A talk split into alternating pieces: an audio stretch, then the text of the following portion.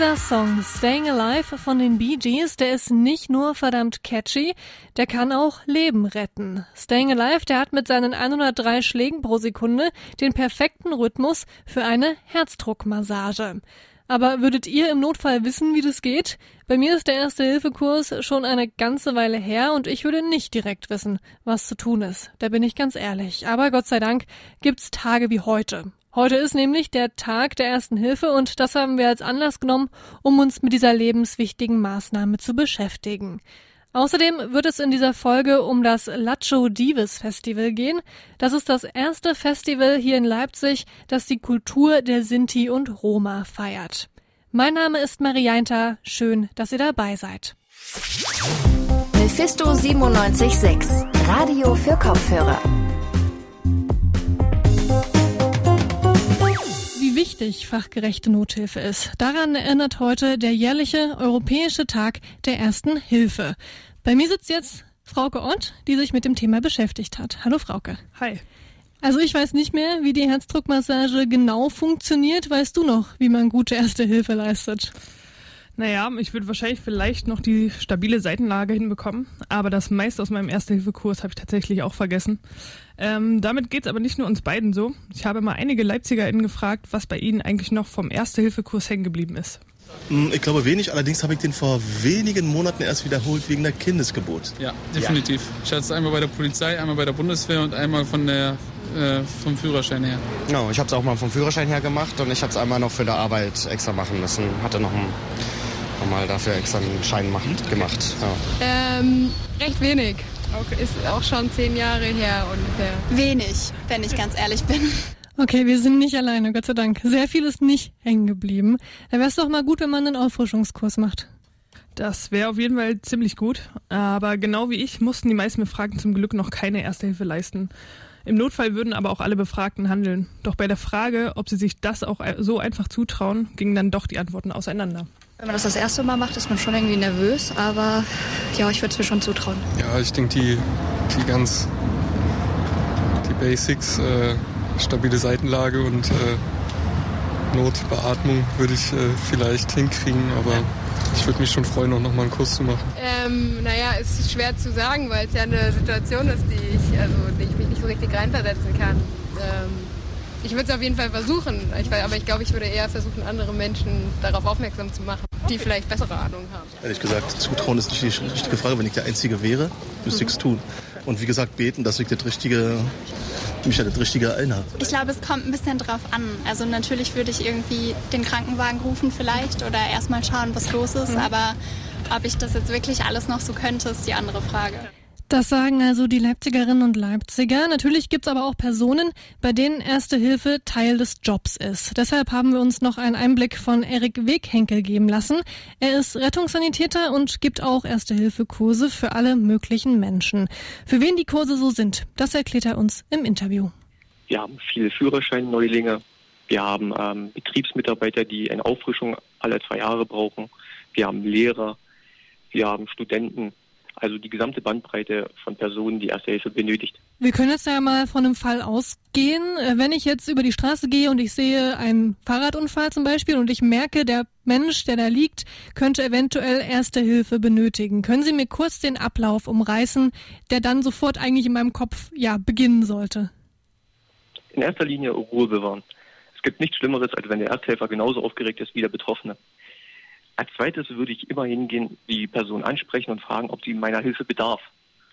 Wenn das der Fall ist, würde ich auch ähm, gucken, inwieweit die Person verletzt ist und dann mit der Person, mit der betroffenen Person ähm, entscheiden, ob ich einen Notruf wähle oder nicht. Und in welchem Fall müsste ich dann den Notruf wählen? Also wann reicht die Erste Hilfe nicht mehr?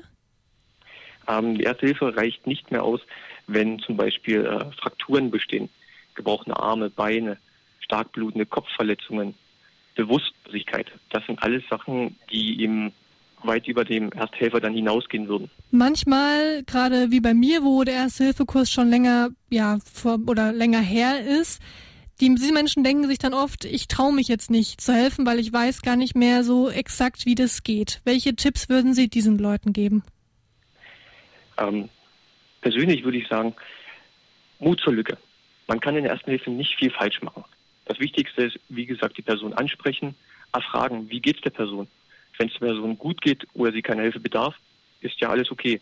Soll die Person aber eben nicht mehr selber in der Lage sein, sich helfen zu können, ist es halt wichtig, dass man Hilfe organisiert in Form eines Anrufs. Was denken Sie denn aus Ihrer Erfahrung heraus? Sind Menschen im Moment oder ja in der heutigen Zeit generell dazu bereit, erste Hilfe zu leisten oder ja, lassen es die meisten eher bleiben? Ähm, tatsächlich haben wir festgestellt, dass es ein Umdenken gab und mehr Leute bereit sind zu helfen. Ähm, das wurde medial gut vorbereitet, sage ich mal, und aber auch so, ähm, das Empathische der Menschheit kommt zurück, was wir persönlich als gut empfinden. Das sagt Erik Weghenkel. Er ist ausgebildeter Rettungssanitäter und bietet Erste Hilfe. Kurse an. So, Frauke, wir fahren vorsichtig auf der Straße. Auf jeden Fall. Und besuchen vielleicht noch einen Auffrischungskurs? Ja, das wäre nicht schlecht. Mephisto 976, Radio für Kopfhörer. Lacho Dives, so heißt das Kulturfestival der Roma und Sinti, was aktuell hier in Leipzig stattfindet. Vorgestern war die Eröffnung von dem Festival. Meine Kollegin Jasna Becker war vor Ort und hat sich mal angesehen, was dort so los war. Hallo Jasna. Hallo Marie. Das Festival, das findet jetzt schon seit Sonntag statt. Für alle, die das trotzdem noch nicht mitbekommen haben, so wie ich, worum geht's denn bei diesem Festival? Also genau, vielleicht erst nochmal kurz zur Begriffsklärung, was Roma und Sinti eigentlich sind, weil es um die ja bei dem Festival vor allem geht. Bei Roma handelt es sich um die größte Minderheit hier in Europa und Sinti, was ja oft so zusammen genannt wird, ist eine Teilgruppe der Roma und formt sozusagen die größte Roma-Teilgruppe bei uns hier in Deutschland. Und das Kulturfestival Lacho Dives, das ist Romanes und bedeutet ein schöner Tag. Das ist das erste Leipziger Kulturfestival der Sinti und Roma. Und es geht dabei vor allem um die Vermittlung von der Roma-Kultur und auch darum, einfach aufzuzeigen, wie divers diese Kultur eigentlich ist. Und du warst bei der Eröffnung dabei. Hat sich's denn gelohnt? Ja, total. Also ich wusste überhaupt nicht richtig, was mich eigentlich erwarten wird und hatte mich auch gar nicht so viel mit dem Thema auseinandergesetzt. Und mein Eindruck von der Veranstaltung war dann sehr positiv. Also zum einen, weil die Corona-Maßnahmen eingehalten wurden, aber auch inhaltlich vor allem. Es gab sehr bewegende, informative Eröffnungsreden und dazu sehr schöne Musik und eine künstlerische Performance. Und am Ende gab es auch noch eine Vernissage von dem Künstler Emanuel Barika. Die Ausstellung kann man sich auch immer noch im Ariovic-Haus ansehen. Bevor wir jetzt gleich über die Veranstaltungen selbst sprechen, will ich noch mal kurz auf die Corona-Maßnahmen zu sprechen kommen. Die müssen ja gerade bei allen Veranstaltungen, die live stattfinden, ja berücksichtigt werden. Wie wurden die denn bei dem Festival umgesetzt? Also man musste sich vorher per E-Mail anmelden. Das heißt, die Teilnehmerinnenzahl war begrenzt und man musste auch seine Daten angeben, damit man dann notfalls später auch kontaktiert werden kann. Und das Rednerinnenpult wurde auch nach jeder Rede desinfiziert und das Mikro wurde jedes Mal ausgetauscht. Und es haben auch wirklich alle Masken getragen, außer dann später beim Buffet wurde natürlich zum Essen und Trinken manchmal die Maske abgenommen, aber ansonsten wurde das sehr konsequent durchgezogen. Und für alle, die nicht dabei sein konnten, gab es einen Livestream auf YouTube. Alles klar, also musste man sich da eigentlich oder muss man sich da eigentlich keine Sorgen machen. Worum ging es denn hauptsächlich bei der Veranstaltung? Also wie gesagt, gab es diese künstlerischen Performances und die Musik, aber eben auch Reden. Und bei diesen Reden ging es dann zum Beispiel über die Geschichte der Roma und Sinti in Deutschland, die ja teilweise auch sehr qualvoll war, also zum Beispiel mit Massenmorden während der NS-Zeit oder auch der bis heute währenden Diskriminierung und dem Rassismus natürlich. Und es ging aber auch ein bisschen positiver viel um die Chancen des Kulturfestivals und darum, was denn eigentlich in unserer Gesellschaft passieren muss, um die Situation für die Roma und Sinti in Deutschland zu verbessern. Und der Bürgermeister Thomas Fabian betonte auch nochmal, wie wichtig die Teilhabe der Roma und Sinti in unserer Gesellschaft ist. Die Kulturleistungen von Sinti und Roma sind Teil unserer Geschichte, aber eben auch Teil unserer Gegenwart.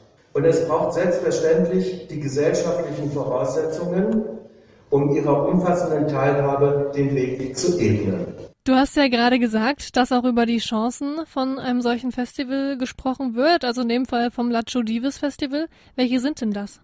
Also es geht viel darum, erstmal überhaupt die Vielfältigkeit der Roma-Kultur aufzuzeigen. Ich hatte ja vorhin schon gesagt, dass Roma eigentlich nur ein Oberbegriff für verschiedene Teilgruppen ist und trotzdem werden die Roma oft als eine homogene Masse betrachtet. Und dadurch werden natürlich auch viele Stereotype aufgebaut gegenüber den Roma.